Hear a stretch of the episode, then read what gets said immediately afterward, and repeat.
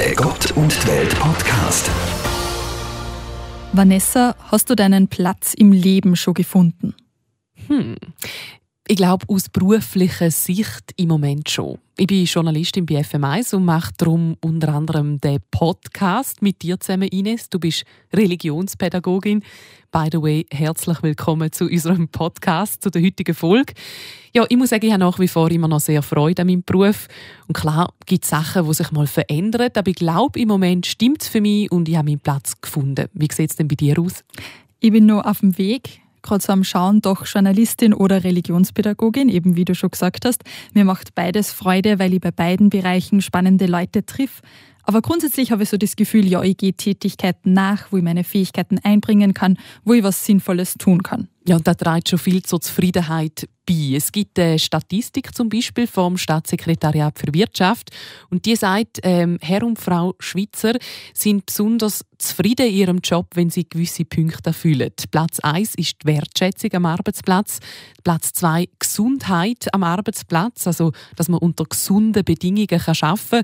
Platz 3 ist Kreativität und auf Platz 4 ist ein gutes Arbeitsverhältnis zu den Mitarbeitern. Und erst dann kommt der Lohn. Das hat mich erstaunt. Für viele ist der Beruf eben mehr als einfach was, wo man Geld verdient, aber das natürlich wichtig ist. Für viele ist der Beruf eine Berufung, etwas, was man von ganzem Herzen und gerne macht, auch wenn es manchmal mühsam ist. Aber was ist, wenn sich jemand zu etwas berufen fühlt, aber die Kirche oder die Gesellschaft sagt, Moment mal, Du bist sicher nicht berufen. Du darfst den Beruf nicht ausüben, aus dem einfachen Grund, weil du das falsche Geschlecht hast. Das ist natürlich sehr krass und es gibt sogar noch solche Fälle in der heutigen Zeit, Galines. Ganz genau. Frauen dürfen zum Beispiel in der katholischen Kirche keine Priesterinnen werden. Das ist nur Männern vorbehalten. Sie dürfen die Sakramente nicht spenden. Die sogenannte Junia-Initiative will das ändern und hat am Sonntag deshalb das Junia-Jahr ausgerufen. Darüber reden wir dann im zweiten Teil von unserem Podcast. Ich habe dazu mit einer Frau dieser Initiative, der Charlotte Küng-Bless, gesprochen und außerdem eine reformierte Pfarrerin gefragt, wie es für sie ist, als Frau in einem Beruf zu arbeiten, der ganz lange nur Männern vorbehalten war. Also in Religionsgemeinschaften gibt es also nach wie vor Berufe, wo man das passende Geschlecht muss haben dafür. Aber wie sieht es denn in der Gesellschaft aus? Dieser Frage gehen wir im ersten Teil von unserem Podcast nach. Frauen haben sie in den vergangenen Jahrzehnten viele Berufe erobert. Soldatin, Mechatronikerin, Busfahrerin sind alles so keine klassischen Frauenberufe, die Frauen aber jetzt ausüben können. Genau, und ich habe mit einer Schweißerin im Versorgungsleitungsbau geredet. Eine Frau, die ihre Berufung in einem klassischen Männerberuf gefunden hat. Und zwar ist sie bis jetzt die einzige aus der Schweiz. Ziemlich bewundernswert. Wir haben uns auch die Frage gestellt, gibt es denn echt einen Beruf, wo ein Mann nicht machen darf? machen. Und da ist das Neuliegendste eigentlich Hebamme. Die Annahme ist aber falsch. Es gibt in der Schweiz ja ein Gleichstellungsgesetz und darum kann ein Mann sehr wohl Hebamme werden. Nun sagt man dem ein bisschen anders. In der Deutschschweiz ist eine männliche Hebamme, in der Romandie ist es Homme Sage-Femme und in Deutschland ähm, ist es Entbindungspfleger. Ja, wir hören hier Andrea Weber. Sie ist Geschäftsführerin vom Schweizerischen Hebammenverband. Sie lebt im Thurgau und sie ist klar dafür, dass in der Schweiz jeder den Beruf lernen soll, den er will. Wie viele männliche Hebammen gibt es denn eigentlich in der Schweiz? Ja, ganz genau hat mir das Andrea Weber nicht können sagen. Sie weiß aber, dass der Schweizerische Hebammenverband 3200 Mitglieder hat und nur drei davon sind Männer. Also eine klitzekleine Minderheit. Absolut. Was denkt sie, warum lernen nicht mehr Männer diesen Beruf? Ja, sie glaubt, dass es einfach noch zu fest in den Köpfen der Leute ist, dass Hebamme eben ein weiblicher Beruf ist. Bei diesem spezifischen Beruf braucht es einfach noch ein bisschen mehr Zeit, dass es das Bild auflöst, dass das immer muss eine Frau sein muss. Weil beim Gynäkolog hat sich das ja ganz schnell aufgelöst. Aber bei der Hebamme ist es nach wie vor so, dass, dass es tief drin ist, in vielen Köpfen, auch in vielen Hebammenköpfen, dass es müssen Frau, Frauenberuf sein und bleiben. Und ich wünsche mir da mehr eine Öffnung, weil wir sind alle auch froh, dass heute eine Frau, die Ingenieurin ist oder Malerin lernt oder Landschaftsgärtnerin lernt, nicht schräg angeschaut wird. Ich wünsche mir das auch für die männlichen Hebammen, dass sie in Zukunft nicht mehr so schräg angeschaut werden, wie sie es vielleicht jetzt noch sind, wie sie eine ganz kleine Minderheit sind. Ja, allzu viel Nachteil gäbe es als Mann in diesem Beruf eigentlich nicht, außer natürlich die, wo zum Beispiel auch einen Frauenarzt hat. Wenn er ähm, eine Klientin oder eine Patientin muss betreuen muss, wo man äh, Kultur aus, einer, aus einem Land kommt mit einem kulturellen Background, wo man nicht will, dass ein Mann eine fremde Frau anfasst und auch im, im Teambereich anfasst, dann kann das wirklich äh, zu einer Situation führen, wo ich mir vorstellen kann, dass man in dem Moment muss einen, Wechsel machen zu einer äh, weiblichen Kollegin. Nebst den vorgefertigten Meinungen im Kopf oder einer kulturellen Barriere, wo man muss respektieren muss, kann ich mir eigentlich nicht viel Nachteil vorstellen. Ich glaube, man muss einfach auch als Frau erleben und ich denke, schlussendlich wird die Klientin, wenn sie die männliche, die männliche Hebamme erlebt, müssen selber entscheiden, fühle ich mich jetzt aufgehoben und kann ich meine, meine intime Fragen stellen. Also es braucht so oder so eigentlich in dem Beruf, wo es um sehr viel Intimität geht, in einer sehr vulnerablen Lebensphase für alle, braucht sehr viel Empathie. Man muss Heu auf der gleichen Ebene haben. Und ich denke, das kann man auch mit einem Mann und hoffe, dass da Klientinnen, die die Männer, die paar wenigen, die wir in der Schweiz haben, das Vertrauen entgegenbringen und dann durch das Gespür merkt, doch, das läuft zwischen uns oder eben es läuft nicht. Ja, das ist natürlich dann die optimale Situation. Also Männer da außen, wenn ihr noch nach einer Berufung sucht, dann schliessen den Beruf Hebamme auf keinen Fall aus. Ich konnte heute noch mit einer jungen Frau reden, die auch ihrer Berufung nachgegangen ist, und zwar Leila Schmid. Sie ist 23, kommt aus Bern und hat ursprünglich Metallbauschlosserin gelernt. Mittlerweile hat sie eine Weiterbildung gemacht und ist Schweißerin im Versorgungsleitungsbau. Also da hat sie unter anderem zu tun mit Versorgungsleitungen auf der Straße, wo sie muss verlegen oder eben schweißen. Und das ist als Frau sehr speziell. Ich bin momentan, also die Kurse, die ich gemacht habe, äh, bin ich momentan die erste und einzige in der Schweiz die erste und einzige Frau in der Schweiz, die so einen Beruf macht. Nicht etwas, wo gerade jeder von sich behaupten kann. Ja, Eine echte Pionierin. Ja, genau, sagst es richtig. Und Leila hat sich für einen Beruf entschieden, wo man auch viel Muskelkraft braucht. Und als eher zierliche Frau hat sie dafür einen umso größeren Willen. Ähm, ja, während der Lehre bin dann zumal noch ein bisschen, also ich noch ein bisschen schmächtig, aber noch ein bisschen schmächtiger gewesen. und äh, habe gemerkt, dass mir eigentlich das Schweissen immer am besten ist gelegen, im ganzen Beruf. Und ähm, dann, als ich fertig war mit der Lehre, ist im gleichen Betrieb eine Stelle frei geworden im Rohrleitungsbau. Und ich dachte, ich bewerbe mich einfach mal und ja, so, dann habe ich auch ein bisschen angefangen mit Muskelaufbau, dass ich auch ein bisschen mithaben mit meinen Mitarbeitern. Und mittlerweile sind wir eigentlich da alle recht gleich auf. Wie hat denn Ihr Umfeld darauf reagiert, dass die Leila so einen typischen Männerberuf gewählt hat? Ja, also Freunde und Familie haben sie da sehr unterstützt und für sie ist offenbar auch ganz klar gewesen, dass das zu ihr passt. In der Branche selber hat sie sich aber zuerst ein bisschen Respekt verschaffen. Ja, am Anfang war es halt schwierig. Da hast halt immer 150 Prozent müssen geben, sowieso jeder das Gefühl hatte, Frau könnte es nicht. Was halt schon recht anstrengend ist. Und Baugeschäfte, die auf die Baustelle bist gekommen und die, die Leute halt nicht haben kennt, sie aber gut säcklich und das Gefühl gehabt, sie müssen das Zeug aus den Hängen reissen, weil sie halt schwer sind und bla bla bla. Ich bin dann auch da laut geworden und gesagt, du, jetzt längt es einfach, lass mich meine Bütchen machen, weil ich wäre nicht in diesem Job, wenn ich nicht auch die Bütchen machen die die anderen machen. Mittlerweile kennen sie aber die Leute und lassen sie auch machen und sie fühlt sich pudelwohl in ihrer Rolle. Darum hat sie am Schluss auch noch eine Botschaft an alle Frauen. Also man soll nicht auf andere Leute hören, die einem irgendwie sagen, das sei kein Beruf für eine zierliche Frau. Man kann man soll es echt probieren. Meistens gefällt es einem sogar besser, als man eigentlich denkt. Ich finde die Lela Schmid echt mutig, dass sie den Weg gewählt hat. Eine echte Pionierin, die sie einfach in einem männerdominierten Umfeld behauptet. Das erinnert mich an so einen Spruch, den ich mal gehört habe. Alle sagten, das geht nicht, dann kam einer, der wusste das nicht und hat es einfach gemacht. Meistens bräuchten wir ja alle ein bisschen mehr Mut in unserem Leben. Wen ich ebenso bewundere für ihren Mut, das sind die Menschen von der Junia-Initiative. Sie haben am vergangenen Sonntag, am 17. Mai, das sogenannte Junia-Jahr ausgerufen. Das soll darauf aufmerksam machen, dass Frauen in der katholischen Kirche nach wie vor nicht Priesterinnen werden dürfen. Ines, ich habe ehrlich gesagt keine Ahnung. Junia, wer oder was ist das? Da habe ich auch nachschauen müssen. Die Junia wird im Römerbrief in der Bibel vom Apostel Paulus als Apostelin erwähnt. Also Apostel hat man lange gedacht, sind nur Männer. Sie wird als Frau, als Apostelin erwähnt. Da heißt, sie war mit Paulus im Gefängnis und ragt unter den Aposteln hervor. Dann gab es aber einen Übersetzungsfehler in der Bibel und jahrhundertelang ist da gestanden ein Mann namens Junias.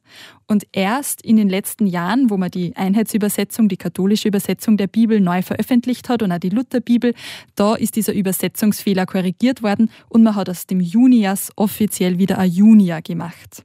Und diese Junia, die jahrhundertelang unsichtbar gemachte Frau, ist die Patronin für diese Initiative. Und was genau will die Junia-Initiative erreichen? Auf der Website heißt es, wir träumen vor einer Kirche, die sie vehement gegen jede Form von Ausgrenzung einsetzt. Und weiter, wir träumen davon, dass sie in ihren eigenen Reihen damit beginnt, alle Menschen und unabhängig von Geschlecht und Lebensform entsprechend ihren Fähigkeiten und Charismen in den Dienst zu nehmen und auszusenden. Es geht also darum, dass Frauen A zu den sakramentalen Diensten zugelassen werden, dass sie die Messe feiern dürfen, dass sie die Beichte abnehmen dürfen und einfach die priesterlichen Aufgaben übernehmen dürfen, die ihnen bisher verwehrt bleiben. Auf der Webseite kann man zum Beispiel sehen, welche Frauen sie dort bereit erklären würden zu so einer sakramentalen Sendung und man erfährt, warum sie sich zur Priesterin berufen fühlen, wo sie aktuell schon in der Kirche arbeiten und man kann sehen, wer diese Frauen unterstützt in ihrem Bestreben, da Priesterin zu werden. Die ganze Initiative dient auch dazu, dass sie Frauen vernetzen, denen das ein Anliegen ist. Du hast ja mit einer Frau geredet, die zu so einer sakramentalen Sendung bereit wäre und äh, wo auch zu der Initiative angeregt hat. Das ist die Charlotte Küng-Bless. Sie ist Theologin, arbeitet als Seelsorgerin in Goldach. Sie ist Mama von mittlerweile drei Kindern und hat lange die FM1-Sendung Gott und Welt gemacht, bevor sie jetzt gerade in Mutterschaft gegangen ist. Deswegen bin ich da. Ihr jüngster Familienzugang war übrigens auch beim Interview dabei. Also wenn man Geräusche hört, dann ist es er, der da im Wickeltuch am Bauch der Mama friedlich schläft. Und über was haben so geredet? Wir haben darüber gesprochen, wie die Charlotte herausgefunden hat, dass sie Theologin werden möchte, warum es nicht auf das Geschlecht ankommt, ob jemand ein guter Priester ist oder nicht. Und außerdem habe ich sie mit zwei Argumenten konfrontiert, die häufig genannt werden als Grund, warum Frauen eben keine katholischen Priesterinnen werden können. Alles in allem ein recht persönliches Gespräch. Auf der Website der Junia-Initiative, wo du als sendungsbereite Frau vorgestellt wirst, da steht folgender Satz. Mit 20 wäre ich nie im Leben auf die Idee gekommen, eines Tages in der katholischen Kirche zu arbeiten und in diesem Wirken meine Erfüllung zu finden. Was wolltest du eigentlich machen, als du 20 warst?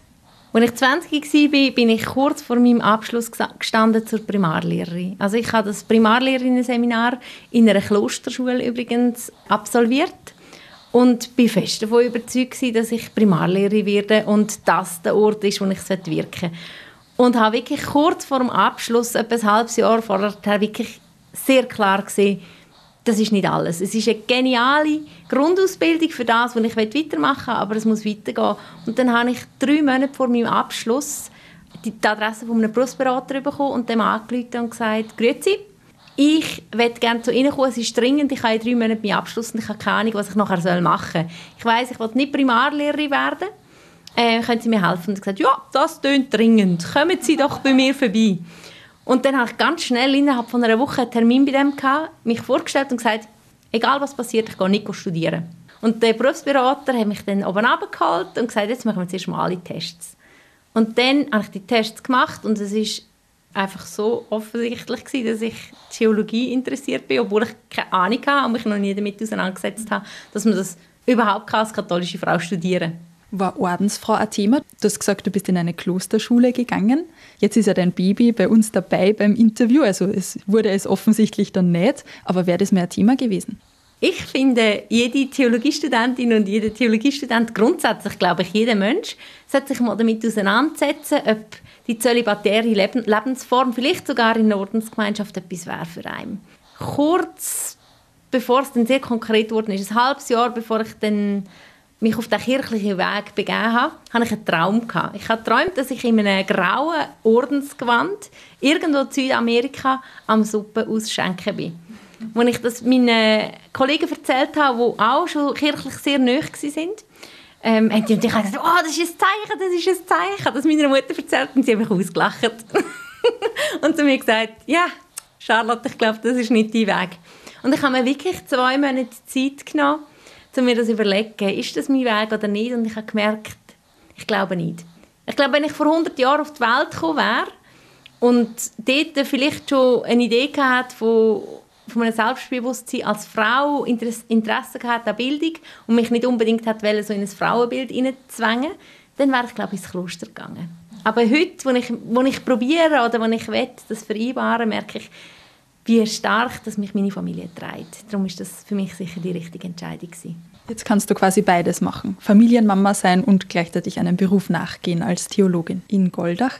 Wie war der Weg so dorthin? Was muss man machen, um Theologin zu werden? Für die Arbeit in der Pastoral ist momentan ein Theologiestudium hoch erwünscht, auch wenn es noch andere Möglichkeiten gäbe. Aber ganz um Hochschulbildung herum kommt man auch heute noch nicht, wenn man in der Schweiz als Theologin arbeiten will. Und dann habe ich das Studium gemacht, und zwar ein Vollstudium. Das ist mir ganz wichtig, weil ich habe gefunden, auch wenn ich äh, aufgabenmässig nie an einen Priester herkomme, werde ich doch für mein Selbstwertgefühl die gleiche Ausbildung haben. Und weil es ja eben noch andere Wege gibt, bin ich zum Teil sogar besser universitär ausgebildet als manche Priester, die da unterwegs ist. Du sagst aufgabenmäßig bist du unterschieden von einem Priester. Was darfst du machen als Theologin und was darfst du nicht machen, weil du kein Priester bist? Also in meiner Wahrnehmung darf ich ganz viel machen und das ist auch wirklich in der kirchlichen Realität hier im Bistum St. Gallen, wo ich arbeite, auch so. Ich darf äh, unterrichten, ich darf auch predigen, was ich sehr, sehr gerne mache.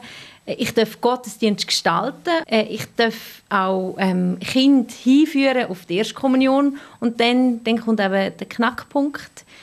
Ich darf dann nicht äh, wirklich die, die Sachen auch zu Ende führen. Also ich mache bei der Erstkommunionvorbereitung den ganzen Weg, die ganze Organisation, darf auch predigen im Erstkommunion-Gottesdienst und baue eine Beziehung zu diesen Familien und zu diesen Kindern auf.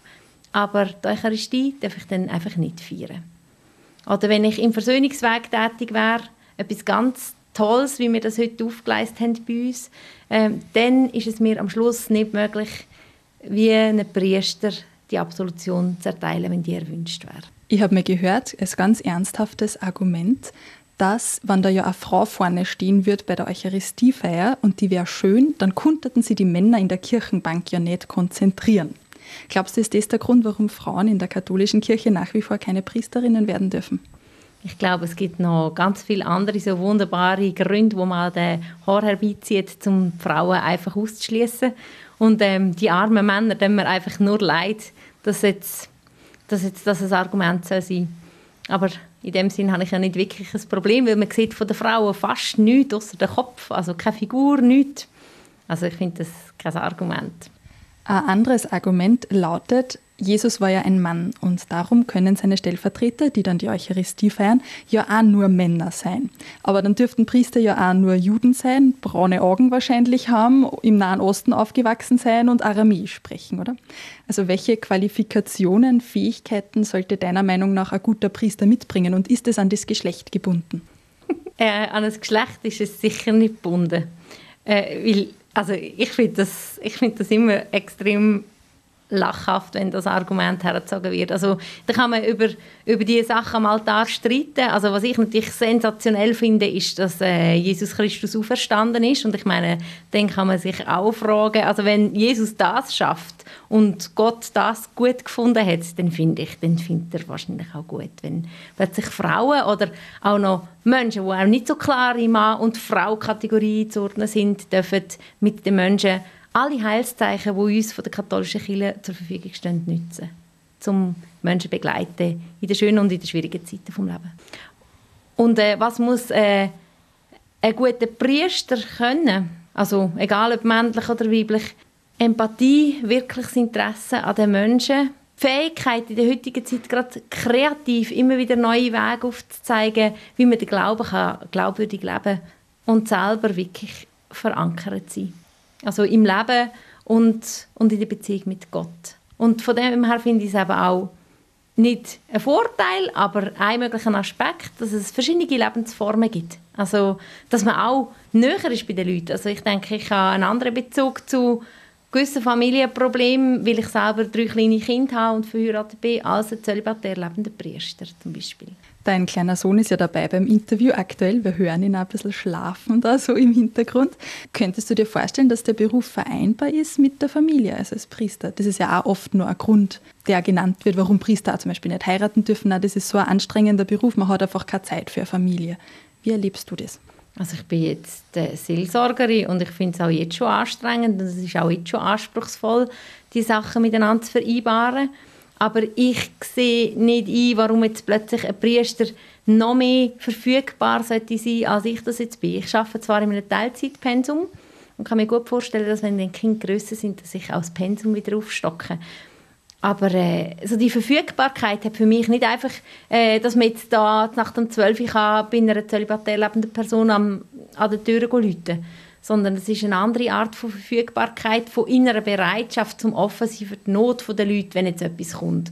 Und das bin ich auch als, als Ehefrau und als Mutter, obwohl ich eigene Kinder habe. Wenn mir jemand anläutet, dann probiere ich mir die Zeit zu nehmen und ein Priester darf auch noch ein anderes Leben haben. Also wenn er jetzt gerade wirklich zu Freunden an eine Hochzeitsfeier eingeladen ist und dann etwas, jemand etwas von ihm will, dann finde ich es absolut legitim, wenn er sagt, du, darf ich dir morgen zurück anrufen. Also das ist für mich eine idealisierte Vorstellung von Verfügbarkeit, die all diesen Priestern nicht gut tut. Und ich habe das Gefühl, es gibt auch genug Fälle von Burnouts, egal ob äh, jetzt äh, Seelsorgende allgemein oder Priester, wo genau die Grenzen nicht können ziehen können. Ich habe auch noch ein eigenes Leben. Was gibt dir Hoffnung, dass das einmal so sein wird, dass Frauen ihre Berufung leben können und Priesterinnen werden dürfen? Tatsache, dass sich noch ganz anders schon verändert hat in der katholischen Kirche. Es braucht einfach immer ellenlang.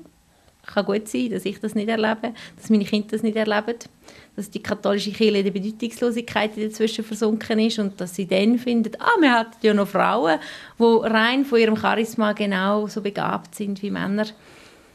Aber vielleicht passiert es auch früher. Und das ist meine Hoffnung. Und ich will wirklich nicht, dass wir meine Kinder, wenn sie dann richtig gut können reden und argumentieren, dann sagen, ja Mutter, jetzt bist du in dieser Kirche dabei und die diskriminiert dich und du machst trotzdem mit und machst nichts. Und dann kann ich sagen, doch, ich habe etwas probiert. Ich habe probiert mit der Juni-Initiative Schritte in die Richtung zu gehen, ähm, sich zu verbünden mit anderen Frauen und kirchlich interessierten Menschen, wo die Kirche wirklich noch etwas bedeutet und wir finden, wir müssen in die Richtung gehen. Ich bin ja zwar nicht äh, in der Kirche dabei, aber ich kann Charlotte ihre Argumente sehr gut nachvollziehen, dass sie sich da irgendwo nicht ganz gleichberechtigt fühlt. In der reformierten Kirche gibt es ja schon Frauen, die Pfarrerinnen sein dürfen. Ganz genau. 1918, also vor ein bisschen mehr als 100 Jahren, da sind die ersten beiden Frauen in der Schweiz offiziell zu reformierten Pfarrerinnen ordiniert worden. Sie sind aber dann für weniger Lohn als ihre männlichen Kollegen angestellt worden und nicht als Pfarrerinnen, sondern als Pfarrhelferinnen. Es hat also noch einige Jahrzehnte gedauert, bis Frauen den Männern dann wirklich gleichgestellt wurden. Und heute verdienen die Pfarrerinnen gleich viel wie die Männer. Sie dürfen auch dieselben Aufgaben ausüben. Nur 500 Meter entfernt von der katholischen Kirche in Goldach, wo die Charlotte ist, ist das reformierte Kirchgebäude. Und dort habe ich die Katie Meyer-Schwob getroffen, die reformierte Pfarrerin ist und in Goldach zuständig für die Senioren ist. Ihr Mann ist bereits verstorben, die Tochter aus dem Haus und sie blickt auf viele verschiedene Stationen als reformierte Pfarrerin zurück. Kitty Meyer-Schwab, welche Berufswünsche hattest du denn als junges Mädchen? War der reformierte Pfarrerin schon dabei?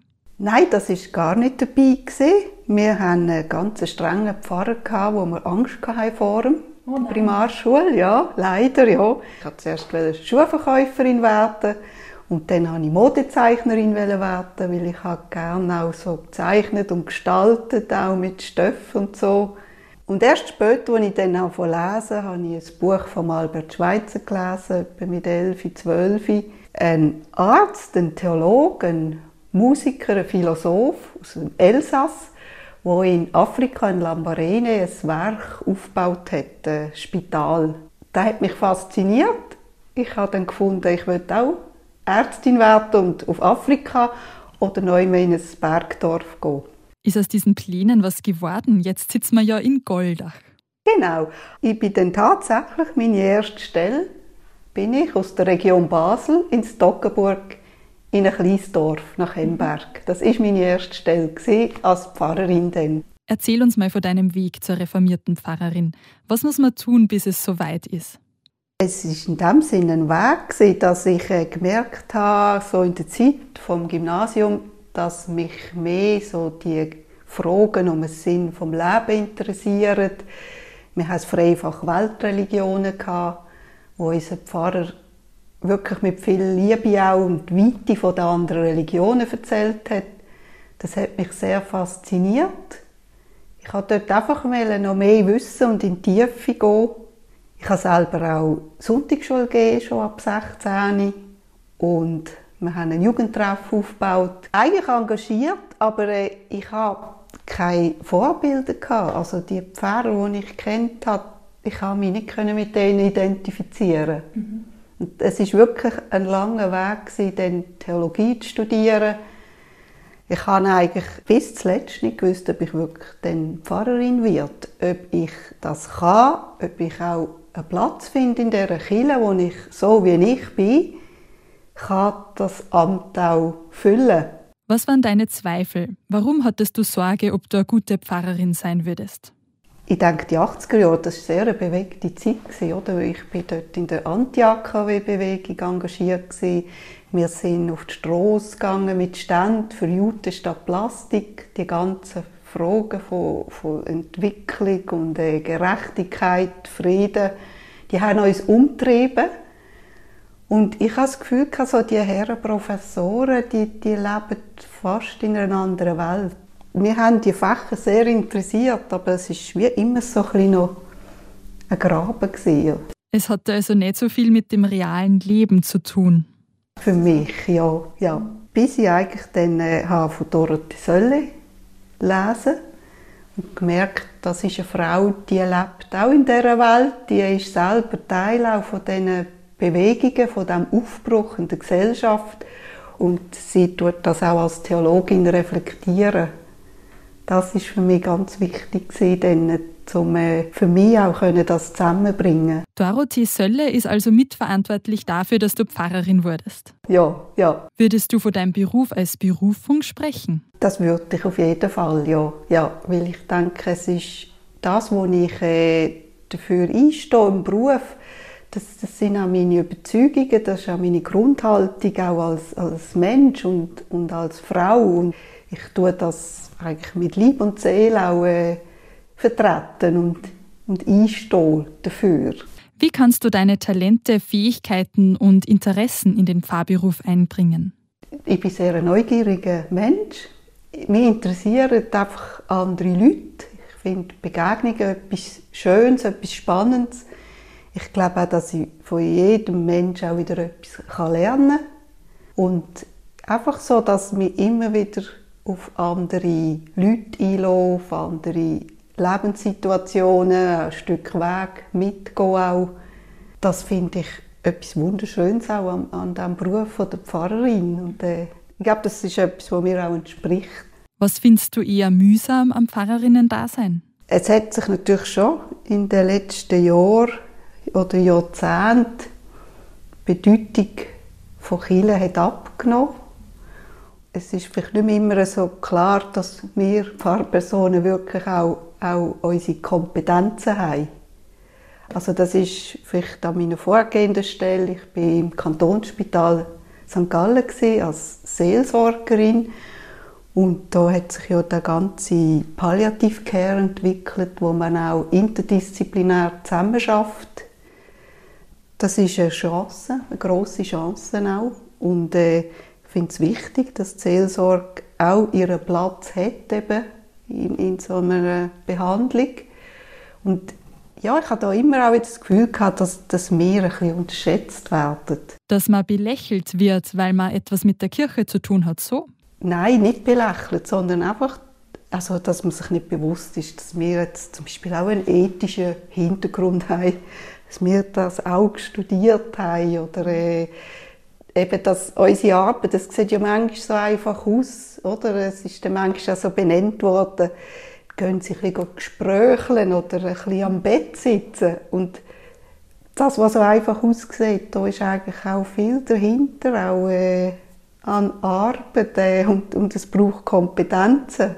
Wie reagieren eigentlich die Gläubigen auf eine Frau als Pfarrer? Ich denke, da hat es einen grossen Wandel gegeben in den letzten Jahren. Also ich habe 1986 meine erste Stelle gesucht und da hat es wirklich eine Gemeinde, wo ich gesagt habe, ich würde mich interessieren, gesagt, tun Sie sich um Gottes Willen nicht be bewerben. Wir haben jetzt gerade einen Pfarrer gehabt, der schwul ist. Jetzt noch eine Frau, das würde es fast zum Überlaufen bringen.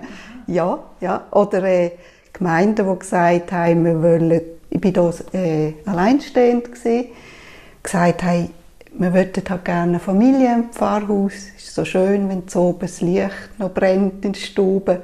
Ja, das sind aber auch Bilder und Erwartungen, die sich zum Teil bis heute auch halten. Aber äh, es hat dann schon auch einfach die Gemeinden gegeben, wo, wo sich das damals noch Obentür eingelassen haben und, und wo auch gemerkt haben, eine Frau macht vielleicht das eine oder andere anders, aber es hat auch seine Chancen. Was sagst du dazu, dass Frauen in der katholischen Kirche der Zutritt zum Weiheamt verwehrt bleibt, weil sie das falsche Geschlecht in Anführungszeichen haben? Also ich finde das äh, unverständlich, weil eigentlich ist es ein Menschenrecht, dass, dass alle die gleiche Freiheit haben, die gleichen Rechte, unabhängig auch vom Geschlecht. Und die katholische Kirche tut sich ja eigentlich auch an den Menschenrechten orientieren und, und sie setzt sich manchmal auch ein für die Menschenrechte, jetzt gerade im Bereich Migration. Das ist sehr wichtig und macht sie auch glaubwürdig. Aber umso problematischer, wenn sie dann innerkirchlich die gleichen Menschenrechte nicht ernst nimmt. Ich habe mit der Charlotte darüber gesprochen, dass vielleicht eines Tages die Religionsfreiheit weniger wichtig erachtet wird als die anderen Menschenrechte und die Gleichberechtigung sozusagen und dass dann das Frauenpriestertum noch kommen wird sozusagen, wenn man den Kirchen sagt, Leute, diese Diskriminierung, das geht einfach nimmer. Kannst du dir das vorstellen? Das wäre schön, wenn das passieren ja, ja. Ja, ich, ich, ich hoffe es, ich, ich träume es. Ich habe natürlich auch, auch meine Bedenken, ob das wirklich so passiert. Äh, es gibt natürlich Kräfte, die halt in eine andere Richtung ziehen, oder zum äh, Erhalt von der Macht, von diesen Hierarchien.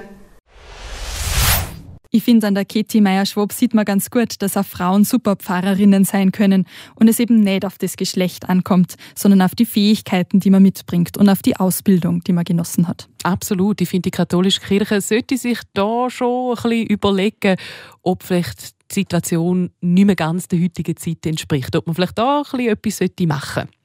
Ich würde mir wünschen, dass man mehr auf die Fähigkeiten schaut, wenn es um Berufung und Beruf geht und nicht auf das Geschlecht, damit alle Menschen ihren Platz im Leben finden können, die das gerne möchten. Ja, und damit sind wir auch am Schluss von unserem heutigen Podcast. Und liebe Zuhörerinnen und Zuhörer, wir sind froh um eures Feedback. Was hat euch gefallen, was vielleicht nicht und welche Themen würden euch noch interessieren? Wenn ihr Inputs habt, dann schickt sie doch gerne an die E-Mail-Adresse vanessa.kobelt.chmedia.ch. Ines, auch nächste Woche gibt es wieder einen Podcast. Auf was kann man sich gefasst machen? Den Podcast nächste Woche machen die Fabienne und ich gemeinsam. Es geht ums Thema Urlaub. Für manche wird es ja wegen dem Coronavirus ganz anders sein als geplant. Welche Möglichkeiten gibt es trotzdem, einfach mal weg von allem zu kommen und sie zu entspannen? Ah, das ist immer schön, an Ferien denken. Ich freue mich. Der Gott und die Welt Podcast in Zusammenarbeit mit der katholischen und evangelischen Landeskirche von der Kanton St. Gallen und Appenzell.